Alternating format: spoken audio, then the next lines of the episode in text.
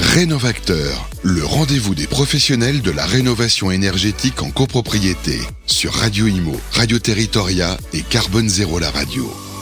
Bonjour, bienvenue à tous, bienvenue pour cette émission spéciale Rénovacteur. Rénovacteur, je vous rappelle que c'est le rendez-vous des professionnels de la rénovation énergétique des copropriétés qui se tiendra le 4 octobre à Paris. Ça arrive maintenant euh, très prochainement dans le cadre du programme national Rénovons Collectif. Alors vous le savez, urgence climatique, flambée des prix de l'énergie, sobriété énergétique, pression réglementaire. Au regard des enjeux qu'elle représente, la rénovation énergétique des copropriétés s'est imposée ces dernières années comme priorité et levier pour atteindre la neutralité carbone à l'horizon 2050.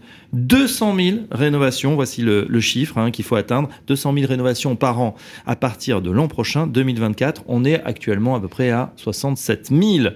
30 euh, millions, c'est le nombre de logements qu'il faut rénover d'ici 2030. Voilà, le chantier est énorme. C'est la feuille de route, en tout cas, qui est fixée par l'exécutif. Alors, est-ce qu'on a les moyens de nos ambitions? Comment passer d'une logique de monogeste à des rénovations globales performantes Quels freins et quelles solutions, surtout pour accélérer Et pour en parler, nous avons des experts autour de cette table. Je suis ravi d'accueillir Chloé Gauquelin. Bonjour. Bonjour. Vous êtes directrice de campagne du programme Rénovons Collectif. On va tout savoir sur ce programme dans les détails. À vos côtés, euh, Sylvain Lefebvre. Bonjour Sylvain. Bonjour. Vous serez notre éminence pour tout ce qui est banque et financement. Elle a aussi énorme enjeu puisque ça va coûter hein, évidemment cette, cette rénovation. Vous êtes l'ancien président de la centrale de financement euh, et ancien directeur général de CAFPI. Bienvenue à vous. Merci. À ma gauche, Emira Zag. Bonjour Emira. Bonjour. Architecte DPLG, DPLG en charge du développement à l'UNSFA, l'Union des architectes. Et enfin, euh, nous sommes en compagnie d'Alexandre Huet. Bonjour Alexandre. Bonjour. Adjoint au service Habitat digne et durable à l'ANA. L'ANA, évidemment, partie prenante de, toute cette rénovation. On démarre, euh, Chloé, avec vous, si vous le voulez bien. Un mot tout d'abord de ce marché, ce marché des copropriétés que vous connaissez bien. En fait, si on fait un état des lieux, où est-ce qu'on en est aujourd'hui? Est-ce que vous avez des, données chiffrées justement sur euh, le chemin parcouru et euh, sur ces fameux objectifs qui sont, on le répète, extrêmement ambitieux? Oui, alors déjà, il faut savoir que euh, la copropriété, c'est 10 millions de logements en France, donc on a euh, un tiers des Français qui vivent en copropriété. Donc, ça permet de se rendre compte que c'est vraiment un enjeu important au niveau de l'habitat, que ça touche euh, un tiers des Français. Ensuite, le parc de copropriété, on a les trois quarts du parc qui datent d'avant les années 80. Ça permet aussi de se rendre compte que euh, euh, c'est des constructions, c'est un parc qui est vieillissant et que euh, les, les, les, trois quarts donc de ces 10 millions de logements sont dans des copropriétés qui ont besoin globalement, pour faire la faire courte, d'une rénovation énergétique. L'objectif en France, c'est d'arriver en 2050 à un parc de bâtiments bas carbone. et au niveau des logements, ça représente donc tout logement confondu, hein, copropriété aux maisons individuelles, 370 000 logements euh, par an à rénover d'ici 2030, puis ensuite à aller sur un rythme de 700 000 logements par an si on rapporte à la copropriété, si on fait à peu près un tiers, mais peut-être que l'ANA pourra préciser euh, euh, ça, euh, on doit atteindre à peu près 200 000 logements par an pour 2050 rénovés en copropriété. Et là, si on a les chiffres de ma prime rénov, depuis sa création en 2020 à début 2023, donc en un peu plus de deux ans, on avait 48 000 logements rénovés en dans le cadre de rénovation globale en copropriété. Je précise que nous, on parle vraiment de rénovation globale et performante, parce que pour atteindre vraiment un parc à basse consommation, il faut faire des rénovations globales et performantes, c'est-à-dire pas juste changer une chaudière ou changer les fenêtres, mais vraiment réussir à amener le parc à un niveau euh, BBC, bâtiment à basse consommation. ça veut dire aussi des travaux plus importants, isolation par l'extérieur notamment voilà, ça va être l'isolation par l'extérieur, l'isolation des toitures, des planchers, le changement des fenêtres, le traitement de la ventilation, le, changement de la chaudière. Euh, c'est vraiment euh, essayer, enfin au moins étudier l'ensemble des points qui peuvent être traités dans une copropriété, voir si on peut les traiter et, les traiter pour atteindre le niveau basse consommation. Alors là, on change euh, l'échelle du chantier. Hein. C'est vrai que par rapport aux, euh, j'allais dire les rustines, c'est pas gentil, mais voilà, les, mesurettes qu'on peut mm. avoir, là, c'est une rénovation complète, mais évidemment, c'est beaucoup plus euh, coûteux. ces objectifs, justement, ils paraissent encore une fois très ambitieux. Ils sont tenables dans, le temps. Il faut, il faut y tendre parce que c'est vrai que ça démarre, on va dire, c'est déjà bien, hein, quelques dizaines de milliers, mais euh, là, on doit vraiment passer à l'échelle si on, vise les centaines de milliers, comme vous le dites. C'est ça. Donc là, il faut y tendre. Euh, on n'y est pas encore, et c'est pour ça que nous, notamment, on essaye d'organiser avec Rénovons Collectif de travailler avec la filière, de travailler, comme le dit très bien Emira, un langage commun entre les acteurs et qu'on organise cet événement, notamment Rénovacteur, pour essayer de faire en sorte que la filière s'organise et travaille ensemble sur la question de la copropriété. Oui, d'ailleurs, on aborde souvent le sujet de la rénovation sous l'angle environnemental, réglementaire. On peut se poser la question aussi du poids dans l'économie euh, française, puisque bah ces chantiers euh, colossaux et surtout euh, qui vont se démultiplier, ils ont évidemment un impact euh, sur, sur beaucoup de choses, même sur nos dépenses de santé euh, à terme, euh, sur la santé des Français, sur l'économie. Qu'est-ce que ça représente? Il y a plusieurs sujets en effet. Il y a quel, quel chiffre d'affaires ça crée au niveau national, quel emploi ça crée, quelles économies ça crée aussi pour la société, notamment en termes de santé. Donc on a plusieurs chiffres. Alors il y a le club d'amélioration de l'habitat qui a sorti des chiffres de ce que ça a généré en termes de chiffre d'affaires, de faire des travaux collectifs en, euh, en copropriété. Donc en 2021, c'était 6,5 milliards d'euros. Alors qu'on est à un rythme de rénovation qui est assez bas, donc c'est beaucoup, c'est des travaux d'entretien. Mais on peut imaginer euh, à quel point ça peut augmenter euh, si on passe à des rénovations globales. en termes d'emploi aussi, il y a France Stratégie il y a quelques mois qui a essayé d'évaluer qu'est-ce qu'il fallait pour atteindre justement les objectifs euh, nationaux euh, bas carbone. Euh, comment, enfin, combien d'emplois fallait il fallait qu'ils soient créés. Donc, ils estiment que d'ici à 2030, il faut qu'il y ait 170 000 à 250 000 emplois qui soient créés. Donc, de l'emploi au niveau des études, en termes d'architectes, de bureaux d'études, des emplois aussi au niveau des professionnels du bâtiment qui font les travaux. Euh, et donc là, il y a un énorme enjeu euh, de formation euh, et, de recrutement. et enfin, en effet, il y a un enjeu de... Enfin, ça crée aussi des économies. Donc il y a une étude, il y a le ministère de la Transition écologique qui a fait une grosse revue de littérature il y a, il y a quelques... Il y a un an, mars de, un peu plus d'un an, en mars 2022, et qui montre que on pourrait économiser 10 milliards d'euros par an rien qu'en économie sur les soins, en, en, mesurant aussi euh, l'augmentation du bien-être et du confort, et la baisse de la mortalité. Parce que rénover, c'est aussi améliorer la qualité de l'air intérieur, c'est des Français qui ont moins froid chez eux, qui ont moins de pathologies, et donc on montre qu'on peut économiser 10 milliards d'euros par an en termes de donc sur ces sur ces trois points-là. Oui, alors sur ces points, on va faire réagir euh, euh, vos camarades dans un instant. Juste, je voulais savoir un dernier point, c'est sur euh, le programme Rénovons collectif que vous portez. Il s'adresse donc aux collectivités locales, territoriales. Il vise à les accompagner pour les informer, les sensibiliser, donner envie évidemment au plus grand nombre de s'engager dans ces travaux. l'approche, voilà, quand, quand, vous en parlez, quand les, quelle est l'approche en fait ou quelle est la réaction? Est-ce que les gens sont positifs? Comment ils accueillent euh, ce programme? Alors, donc en effet, Rénovo Collectif, c'est un programme qui s'adresse aux collectivités. On a 60 collectivités euh, locales partout en France qui sont partenaires, des intercommunalités, des communes, des départements. Euh, nous, euh, l'approche qu'on a, c'est qu'en fait, les collectivités, c'est elles qui portent le service public au niveau local. C'est elles qui portent les espaces conseils France Rénov, c'est elles qui portent les opérations d'amélioration de l'habitat en partenariat avec l'Agence nationale de l'habitat. Et donc, c'est elles qui sont auprès des copropriétaires, auprès des syndics et auprès des professionnels pour les conseiller et les aider à démarrer des projets. Donc nous, ce qu'on ce qu'on a porté aussi, c'est qu'il faut que les collectivités, elles puissent échanger entre elles, mmh. euh, créer euh, des groupes de travail entre pairs pour informer. Il faut que former les agents, il faut former les élus, il faut aider les espaces Conseil France Rénov aussi à se faire connaître. Donc c'est tout ce qu'on a fait.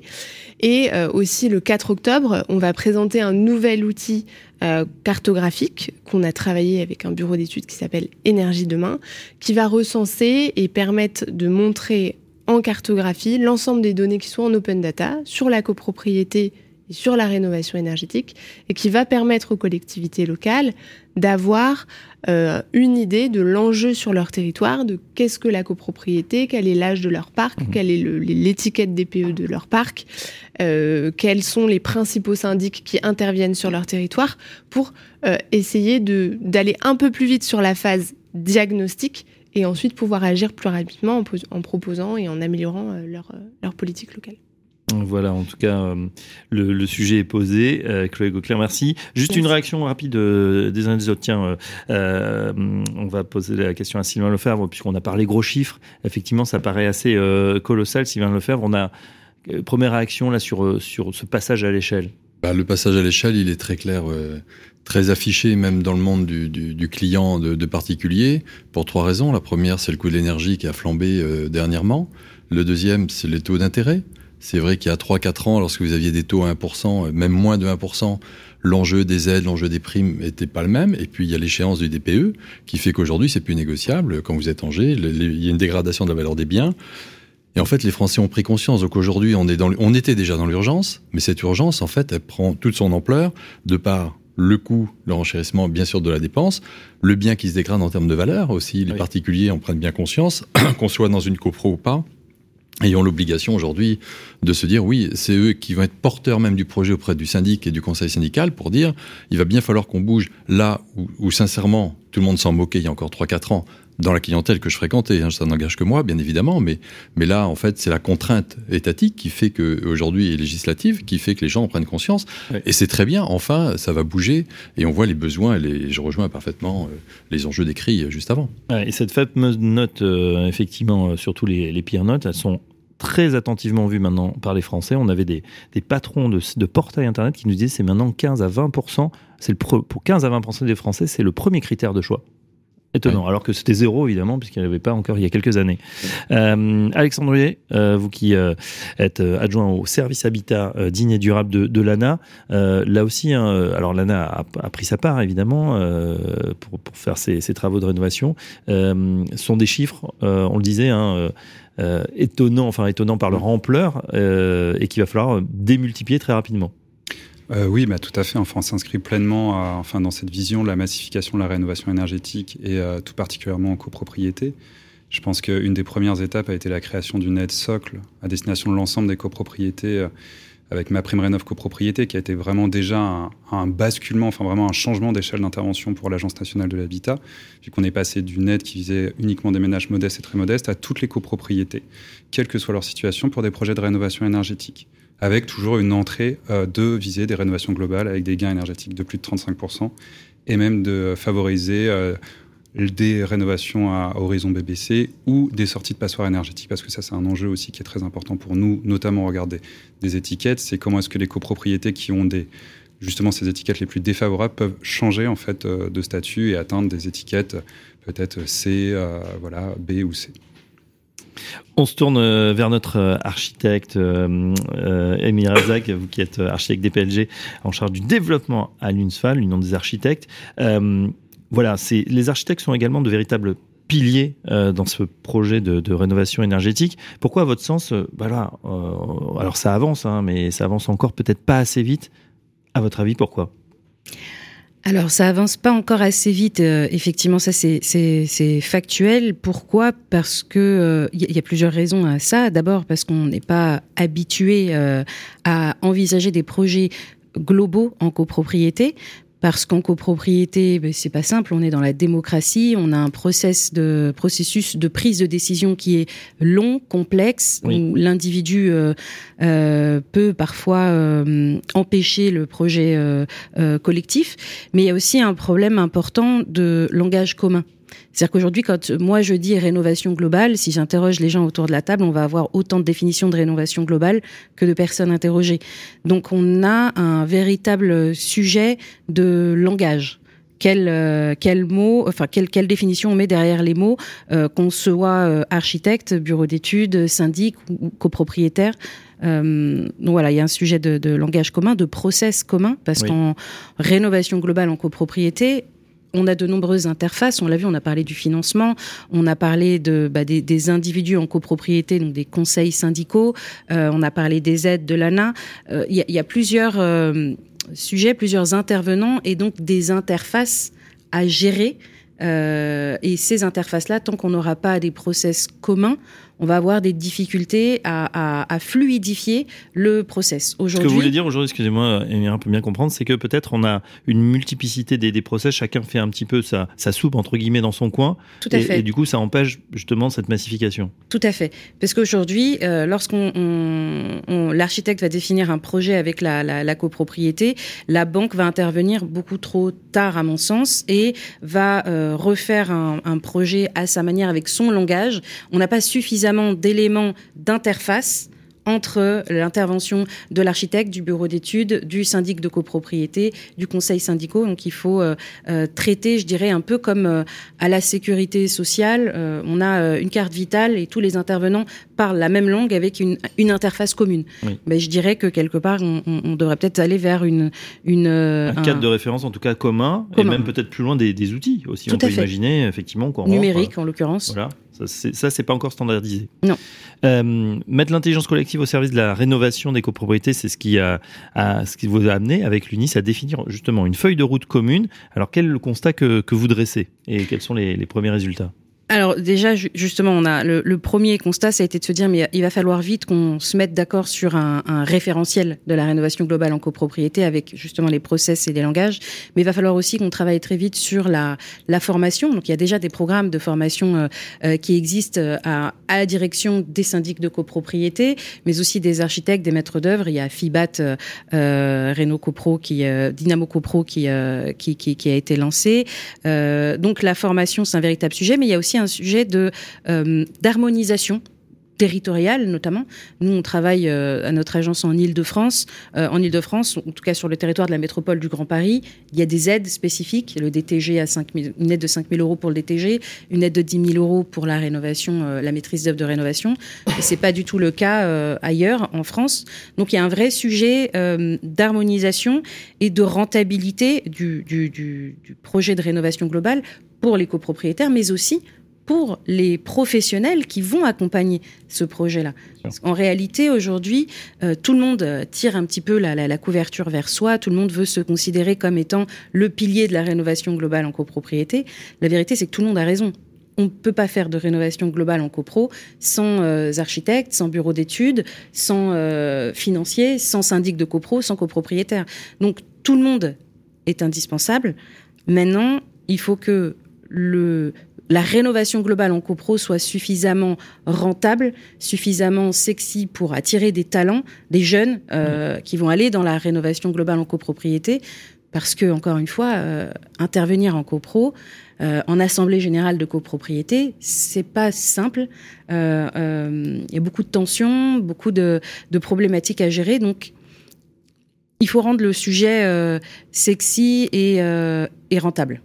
Bon, ah bah ça fait euh, deux éléments euh, euh, intéressants, enfin des beaux défis en tout cas, sexy et rentable, oui pourquoi pas. L'UNIS, on en a parlé, hein, c'est un des principaux syndics en France, ils sont emparés du sujet, c'est vrai parce que c'est un syndic aussi où il y a beaucoup d'ADB, d'administrateurs de biens, de syndics, donc ils sont, ils sont partie prenante.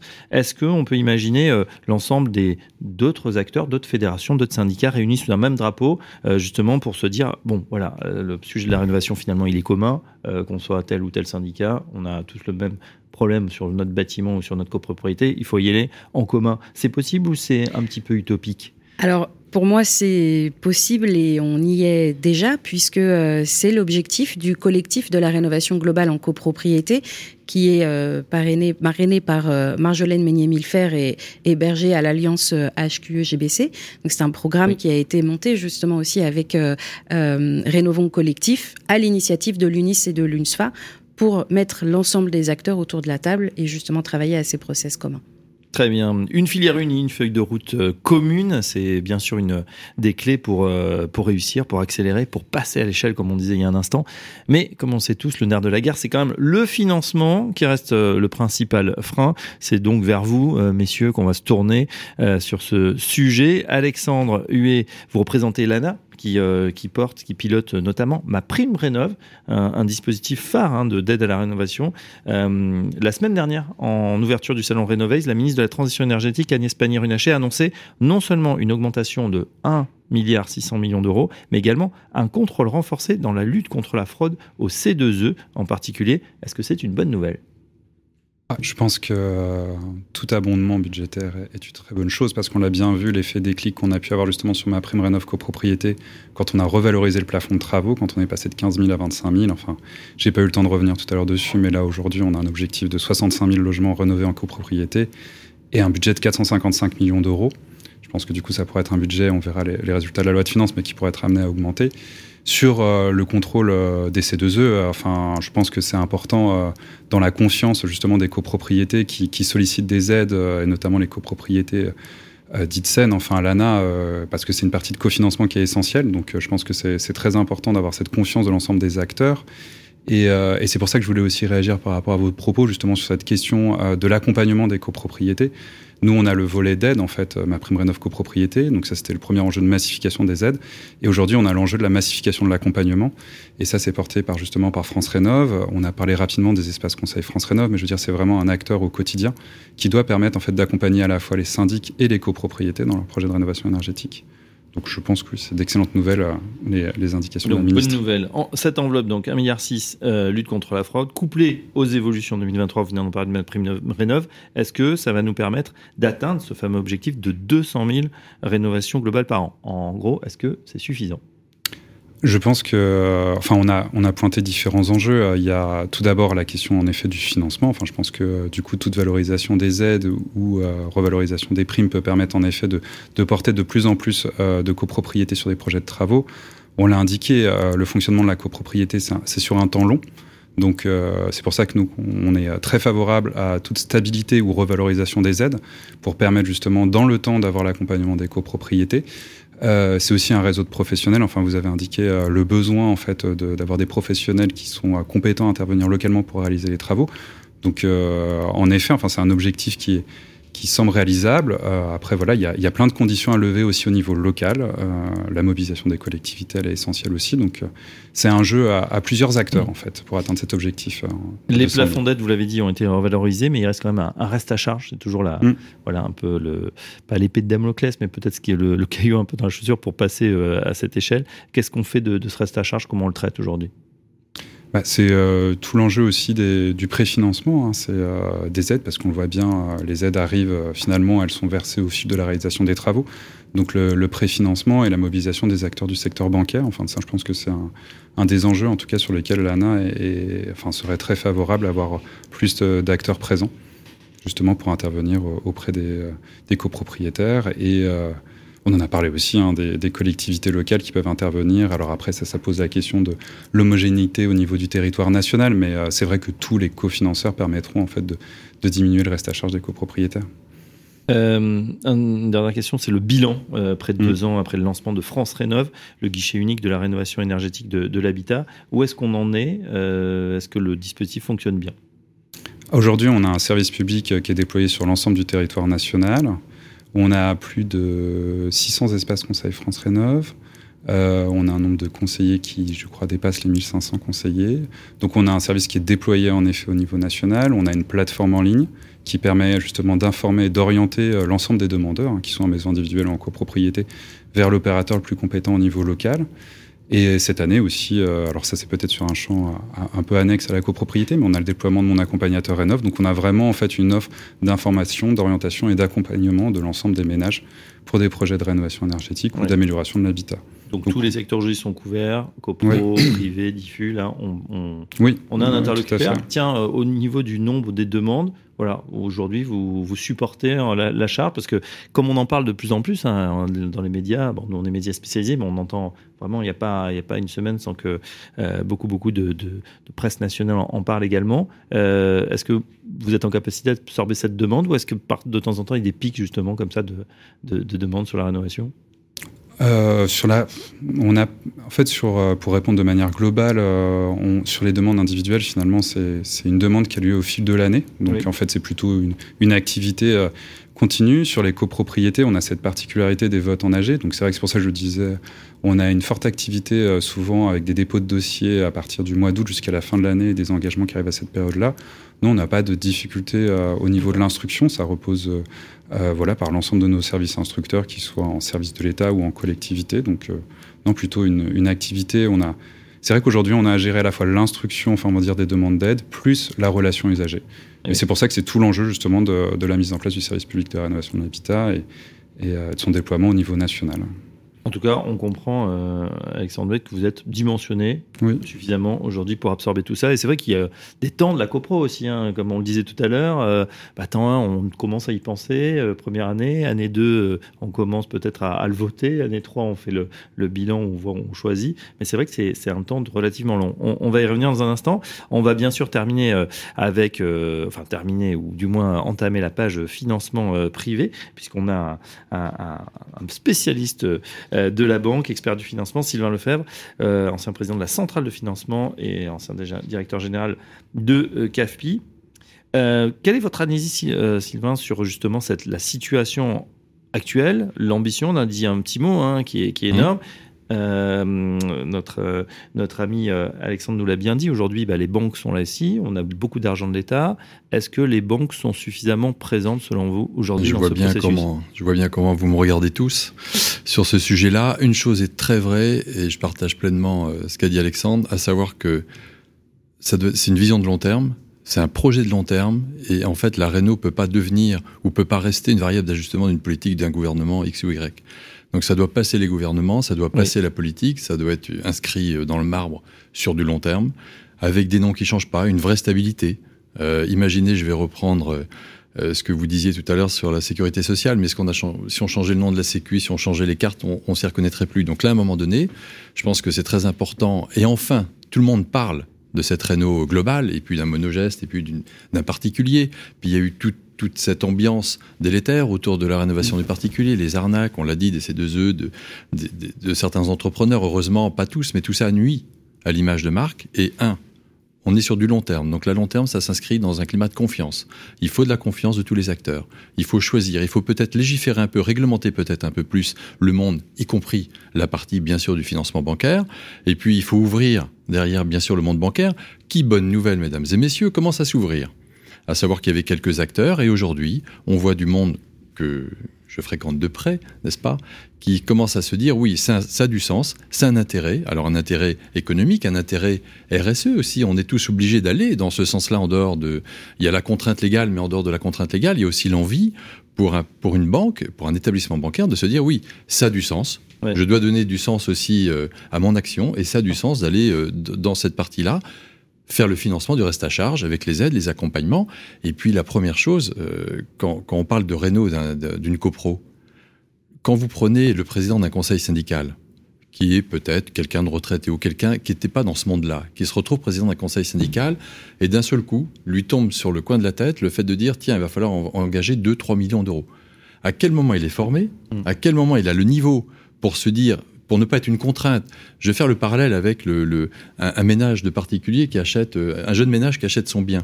La première personne qui s'oppose à l'achat, ça va être sa famille, ses parents ou ses beaux-parents qui vont dire surtout c'est pas le moment d'acheter. Il y a toujours une bonne raison de ne pas faire. Et là, ça va être la même chose. Le patron du conseil syndical, le président, pardon, du conseil syndical, va se dire, mais oui, il faudrait que j'y aille. Oui, j'entends, j'entends euh, certains copros qui me disent, faut y aller parce qu'ils ont envie de vendre. Chacun a son intérêt à faire ou à ne pas faire. Celui qui se dit, ça va me coûter 3 euh, euros de plus, j'ai pas les moyens. Puis celui qui veut vendre dans une copro Angers, bah, il va se dire, j'ai quand même pas d'autre solution que d'y aller. Donc on a déjà deux forces qui s'opposent. Donc comment on les réunit et comment on fédère ça autour d'un président d'un conseil syndical un peu plus acculturé à qui on dit, un, président du conseil syndical, tu vas pas être en position de risque juridique à t'avancer là-dessus. Et deux, comment t'accompagne ensemble, tous les acteurs, sur une sorte de guichet unique qui va chercher aussi le reste à charge, qui est forcément souvent le problème. Donc de la formation, de la lisibilité, on l'a entendu. Euh, j'entends aussi, vous disiez, bah tiens, euh, euh, les camarades banquiers commencent à, y aller. ça veut dire que jusqu'ici, se faisait-il l'oreille C'était pas la priorité d'aller sur ces chantiers de rénovation, bah, alors, financer ces opérations Je dirais pas tirer l'oreille, c'est-à-dire que c'était pas des sujets de stratégie de gouvernance.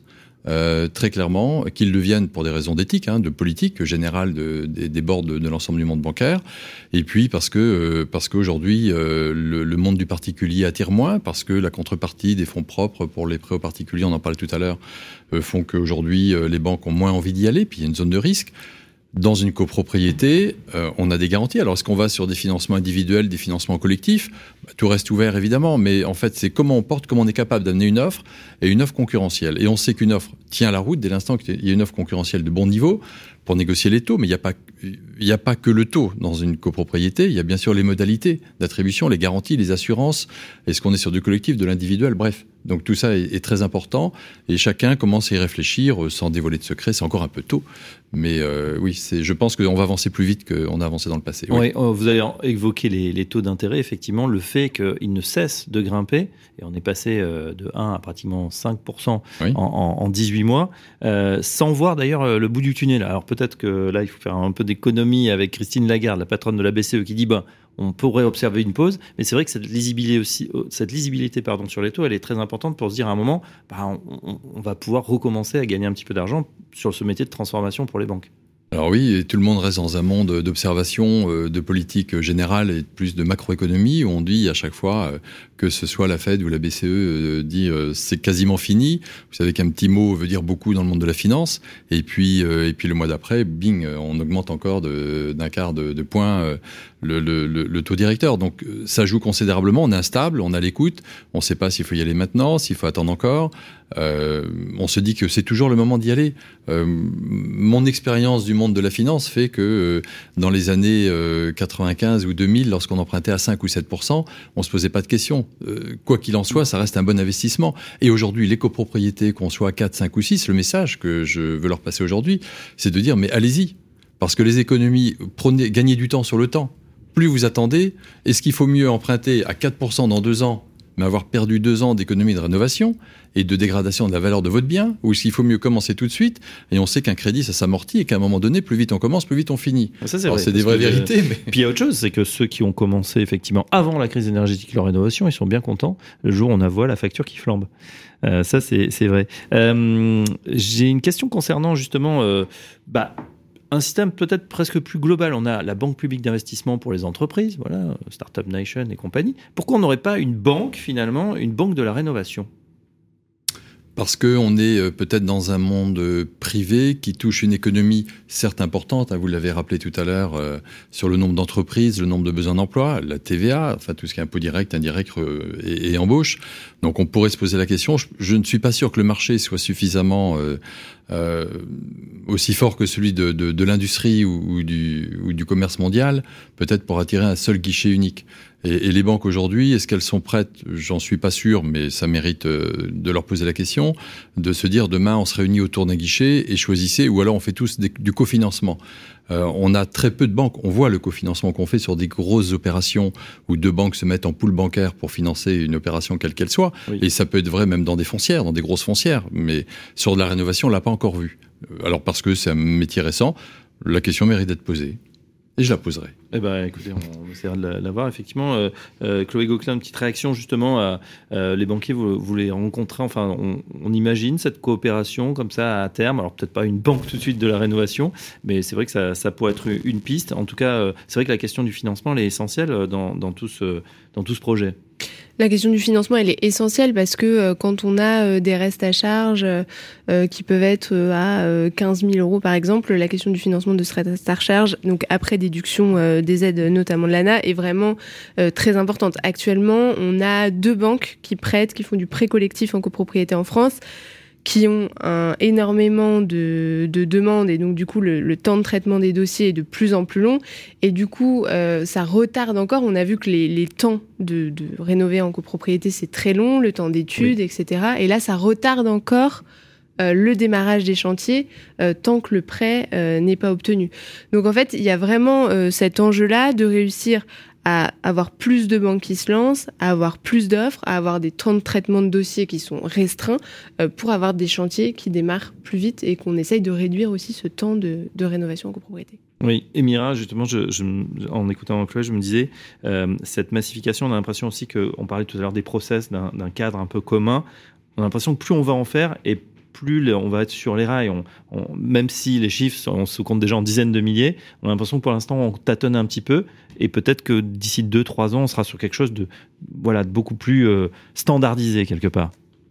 Oui, à condition qu'il y ait une volonté collective euh, de travailler ensemble. On parlait des, délais d'instruction de, la banque, ça a un impact énorme sur les projets, des projets qui s'arrêtent parce que finalement le devis de l'entreprise qui était valable à l'instant T, bah, au moment où on a les financements, bah, il est plus valable parce que y a eu, euh, bah, il faut donc il faut tout recommencer. Donc il faut recommencer l'ingénierie financière. Et on, on, s'en sort pas, on s'en sort pas. Donc effectivement, si euh, avec la banque on a géré l'interface et que on, on sait quelles sont les informations dont la banque a besoin, sous quelle forme, que tout ça s'est euh, mis sur une plateforme numérique, par exemple, et qu'on on va tout de suite euh, cocher les bonnes cases sans avoir. finalement de ce oui, faire. Parce qu'en réalité, c'est pas si complexe que ça. C'est juste qu'il faut à un moment donné se mettre d'accord euh, autour de la table et définir un process commun. Comme ça, c'est assez simple. Et il y a des réticences aujourd'hui à se mettre autour de la table entre les acteurs ou bah, que vous disiez chacun tire un peu la couverture à soi pour être, je sais pas, leader sur le projet, mais bon, l'idée c'est quand même de l'objectif est commun finalement. Absolument, moi je pense qu'il faut se concentrer euh, sur le plus petit dénominateur commun et c'est le principe du collectif de la rénovation globale en copropriété justement. Oui. Euh, Alexandre, euh, je vois dans votre titre un service habitat digne et durable à l'ANA. Il y a urgence quand même hein, pour beaucoup de copropriétés qui sont aujourd'hui aussi dégradées ou très dégradées. alors on peut même se poser la question est-ce qu'il faut rénover ou bon euh, voilà, déconstruire, rebâtir, ça c'est un autre sujet. Mais c'est vrai qu'on, est-ce qu'on a le temps vraiment de se, poser toutes ces questions ou est-ce qu'il faut euh, avancer? Euh, bah, en effet, vous le soulignez, il y a tout un enjeu à la fois sur la rénovation énergétique et même sur, on va dire, la requalification, en tout cas l'amélioration d'un patrimoine de copropriété qui est, qui est vieillissant. Euh, donc en effet, on a des enjeux euh, très importants, euh, notamment sur la partie, on va dire, de prévention en fait, pour accompagner les copropriétés pour réaliser les travaux dans le temps. Donc ça, on a des évolutions législatives qui se mettent en place, mais c'est vraiment tout un, un, rôle aussi des collectivités locales d'accompagner ces copropriétés, d'avoir un service d'information sur le fonctionnement même d'une copropriété au-delà même des travaux. Et, et, le redressement des copropriétés, où là, on a des fois des objets qui sont en grande difficulté financière ou face à des programmes de travaux très conséquents. Et euh, donc c'est pour ça qu'on a eu dès 2018 en fait la création d'un plan initiative copropriété qui visait justement particulièrement euh, la prévention, le redressement ou même, comme vous l'indiquiez, la transformation des fois de copropriétés qui n'ont plus la capacité en fait à se maintenir sous ce statut-là. Donc en effet là on est on arrive sur un autre champ d'aide en fait finalement de l'ANA qui sont beaucoup plus conséquentes en fait mais euh, qui euh, repose euh, vraiment sur une contractualisation très très forte avec les collectivités locales, qui sont maîtres d'ouvrage justement de conventions avec nous pour verser des aides sur ces copropriétés-là. Donc sur des chantiers encore plus importants. Oui, tout à fait. Mais voilà, et il faut bien avoir en tête qu'en plus on essaye d'embarquer au maximum la rénovation énergétique aussi sur ces objets-là, sur ces copropriétés-là, parce qu'elles sont face en fait à des programmes de travaux conséquents, mais on sait très bien qu'il faut les repositionner sur le marché immobilier. Et la rénovation énergétique aujourd'hui, elle fait l'objet d'une attention particulière des copropriétés. Euh, Sylvain Le fait disait tout à l'heure, on est sur un temps long, euh, mm. finalement, quels que soient euh, les échéances politiques, etc. Le cadre est fixé. Là, pour l'ANAM, MaPrimeRénov', les différents dispositifs, ça c'est gravé dans le marbre. Ils vont pas, ils vont pas changer en cours de route? Non, non, non, non, non. Oui, on est plutôt, on a déjà réussi un objectif à socler en fait déjà les crédits du plan de relance. Donc ça, on voit, on le voit dans le budget de l'ANA. On est passé d'un budget de 1 milliard, on a aujourd'hui un budget de 4 milliards d'euros. Donc on a vraiment réussi à inscrire les crédits du plan de relance dans nos crédits, on va dire, soclés de droit commun. Donc on est sur, en effet sur une perspective euh, euh, positive. Et vous l'indiquez, les annonces de la ministre sur euh, des crédits supplémentaires d'un milliard six. Donc non, non, on est plutôt sur des horizons, en effet, avec des aides travaux qui se maintiennent dans le temps ou qui pourraient être valorisées mm. pour répondre voilà, aux exigences de la loi en matière de rénovation énergétique. Oui, et dans le même temps, hein, voilà, on a, on a des devoirs, mais on a aussi des mmh. obligations. Il y a beaucoup d'argent qui est fléché euh, sur ces métiers ou ces nouveaux métiers, puisqu'il y a une filière aussi sûrement mmh. qui, qui, va émerger. Hein. Euh, évidemment, vous parliez de 200 000 emplois, 150 000, Chloé, à 200 000 Oui, c'est ça. Les estimations de France Stratégie, euh, pour arriver à l'objectif, combien d'emplois il nous faudrait supplémentaires par rapport à ce qui existe déjà sur le secteur de la rénovation énergétique des bâtiments. Bonne nouvelle, parce qu'en plus, c'est pas délocalisable pour le coup. Donc ça, ce sera de l'emploi made in France, en France pour la France. Euh, euh, oui, une question, c'était sur euh, bah justement ce que ça engendre aussi. On l'a dit, hein, des fois des, des abus, euh, lutte contre la fraude. C'est vrai que là, il y a une attention particulière qui est qui est donnée justement pour bien flécher les aides C2E pour réduire effectivement peut-être des risques de fraude ou des bah voilà les moutons noirs qui entachent aussi la profession. Oui, alors on a, on a une attention justement sur, alors c'est vous parlez des C2E, mais c'est de manière plus globale sur la rénovation énergétique, hein, sur déjà euh, l'accompagnement sur un programme de travaux euh, qui soit pertinent au regard du bâtiment en fait. Hein. ça c'est vraiment déjà, je pense, le meilleur conseil et la première attention à avoir. Hein. c'est euh, qu'est-ce qui nous est prescrit, enfin en tout cas sur quoi on est orienté. il y a en effet après sur la réalisation des travaux et après l'accompagnement sur la valorisation des C2E qui en effet en plus déjà une procédure qui peut être euh, assez, assez complexe. Donc c'est comment est-ce qu'on accompagne au mieux les ménages dessus. Donc en effet, on a une attention et ça, on travaille du coup au niveau de l'ANA, mais aussi avec les différents partenaires euh, au niveau local et au niveau national. Parce que, avec des contrôles spécifiques? Oui, en effet, avec des contrôles qui sont réalisés euh, dans le cadre de ma prime rénov, donc sur les 700 000 logements rénovés, et y compris aussi en copropriété.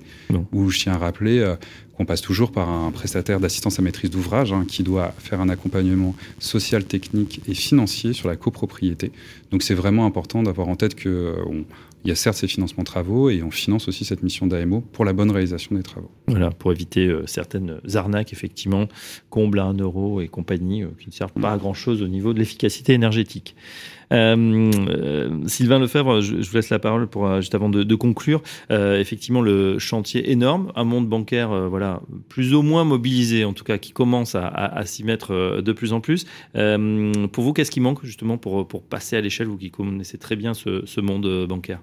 Eh bien, déjà, la première étape qu'on voit dans les offres d'emploi, c'est que l'ensemble du monde bancaire recherche des conseillers en énergie, recherche des conseillers techniques orientés vers, euh, vers un horizon euh, zéro carbone à terme. Donc c'est déjà une première piste. Ils ont pris conscience, je le disais tout à l'heure dans les bornes, de se dire il nous faut du monde autour de ça. Il faut acculturer nos conseillers parce que 100% des copropriétaires dont on parle sont tous bancarisés. Donc on sait que en allant au cœur de, de, la banque, on aura, on va tous les toucher d'une façon ou d'une autre, que ce soit des individuels, des collectifs, que ce soit de l'habitat, que ce soit du tertiaire. Donc c'est déjà un premier pas et c'est déjà une première action.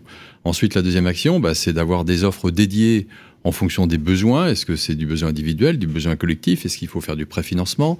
Sur quelle durée? Comment on doit voir? Chaque copro, euh, malheureusement, n'est pas égal en termes de, vision stratégique selon que la copro soit dans un, bel arrondissement de Paris ou dans un endroit euh, un peu plus éloigné avec des moyens plus faibles. Donc il faut aussi savoir s'adapter euh, et avoir plusieurs offres. Une seule offre ne suffira pas à répondre aux besoins. Euh, et ensuite aller chercher dans l'univers concurrentiel du monde bancaire, ben, lorsque j'ai connu et ce que nous avons tous connu dans le particulier, à savoir faire jouer la concurrence pour faire performer l'offre le, le, mieux possible. Et, et c'est en marche. Bon, eh ben voilà, c'est vrai qu'il faut. Euh, on est tous consommateurs et consommateurs, donc là aussi, il faut faire jouer euh, la concurrence. En tout cas, merci pour euh, vos différents témoignages. On, petit mot de conclusion. On a compris une mobilisation des acteurs bancaires, un meilleur contrôle des aides et des subventions, et puis un petit enveloppe supplémentaire, ça fait jamais de mal. Un langage et des process communs voilà, en tout cas, à, mettre en place, c'est finalement les leviers hein, qu'on va retenir pour, euh, voilà, pour atteindre, accélérer cette ambition euh, fixée. Euh, je vous rappelle que ce serait présent, j'imagine tous, peut-être le 4 octobre à Paris, Rénovacteur, le rendez-vous des professionnels de la rénovation énergétique des copropriétés. Ça se passe au Mazarium, aux trois Mazarium. quatre conférences et de nombreux retours d'expérience sur les copropriétés rénovées aux quatre coins de l'Hexagone. On, vous avez le programme en tête, Chloé? Oui, donc on a une conférence sur euh, tout ce qui est enjeu économique euh, de la rénovation énergétique avec des témoignages de représentants de fédérations du bâtiment. Euh, on a toute une conférence sur l'attractivité territoriale et une troisième sur les questions du financement et notamment de l'articulation entre financement public et privé. Voilà, service public, banque privée, peut-on coopérer? Ça aussi. Exactement. Et ensuite, euh, comme vous l'avez dit, on a une dizaine d'ateliers euh, avec euh, des retours d'expérience de copropriétés rénovées, avec des témoignages à chaque fois d'acteurs différents, parce qu'on l'a vu, les métiers sont nombreux hmm. sur la rénovation énergétique. Ça s'adresse à qui en priorité? Ça s'adresse à tous les professionnels qui peuvent intervenir dans un projet de rénovation, donc les, des collectivités locales, des espaces Conseil France Rénove, euh, des maîtres d'œuvre, architectes, bureaux d'études, des AMO, des banques, des institutionnels, euh, vraiment tous les professionnels qui interviennent à un moment ou à un autre dans la chaîne de la rénovation euh, des copropriétés et les syndics, bien entendu, que je n'ai pas cités, mais qui sont très importants. Bah oui, je pense qu'il y en aura certains qui vont quand même pas se pointer le bout de leur nez. En tout cas, ça se passe au 3 Mazarium à Paris. C'est le 4 octobre. Programme et inscription sur rénovacteur.com fr et acteur avec un s.fr. Merci à nos quatre experts, Chloé Gauquelin, directrice de campagne du programme Rénovons Collectif, Emirazag, architecte DPLG, Alexandre Lana et Sylvain Lefebvre, expert du financement. Merci à vous tous. À très bientôt sur Rénovacteur. N'oublie pas le 4 octobre. Rénovacteur, le rendez-vous des professionnels de la rénovation énergétique en copropriété sur Radio Imo, Radio Territoria et Carbone Zéro la radio.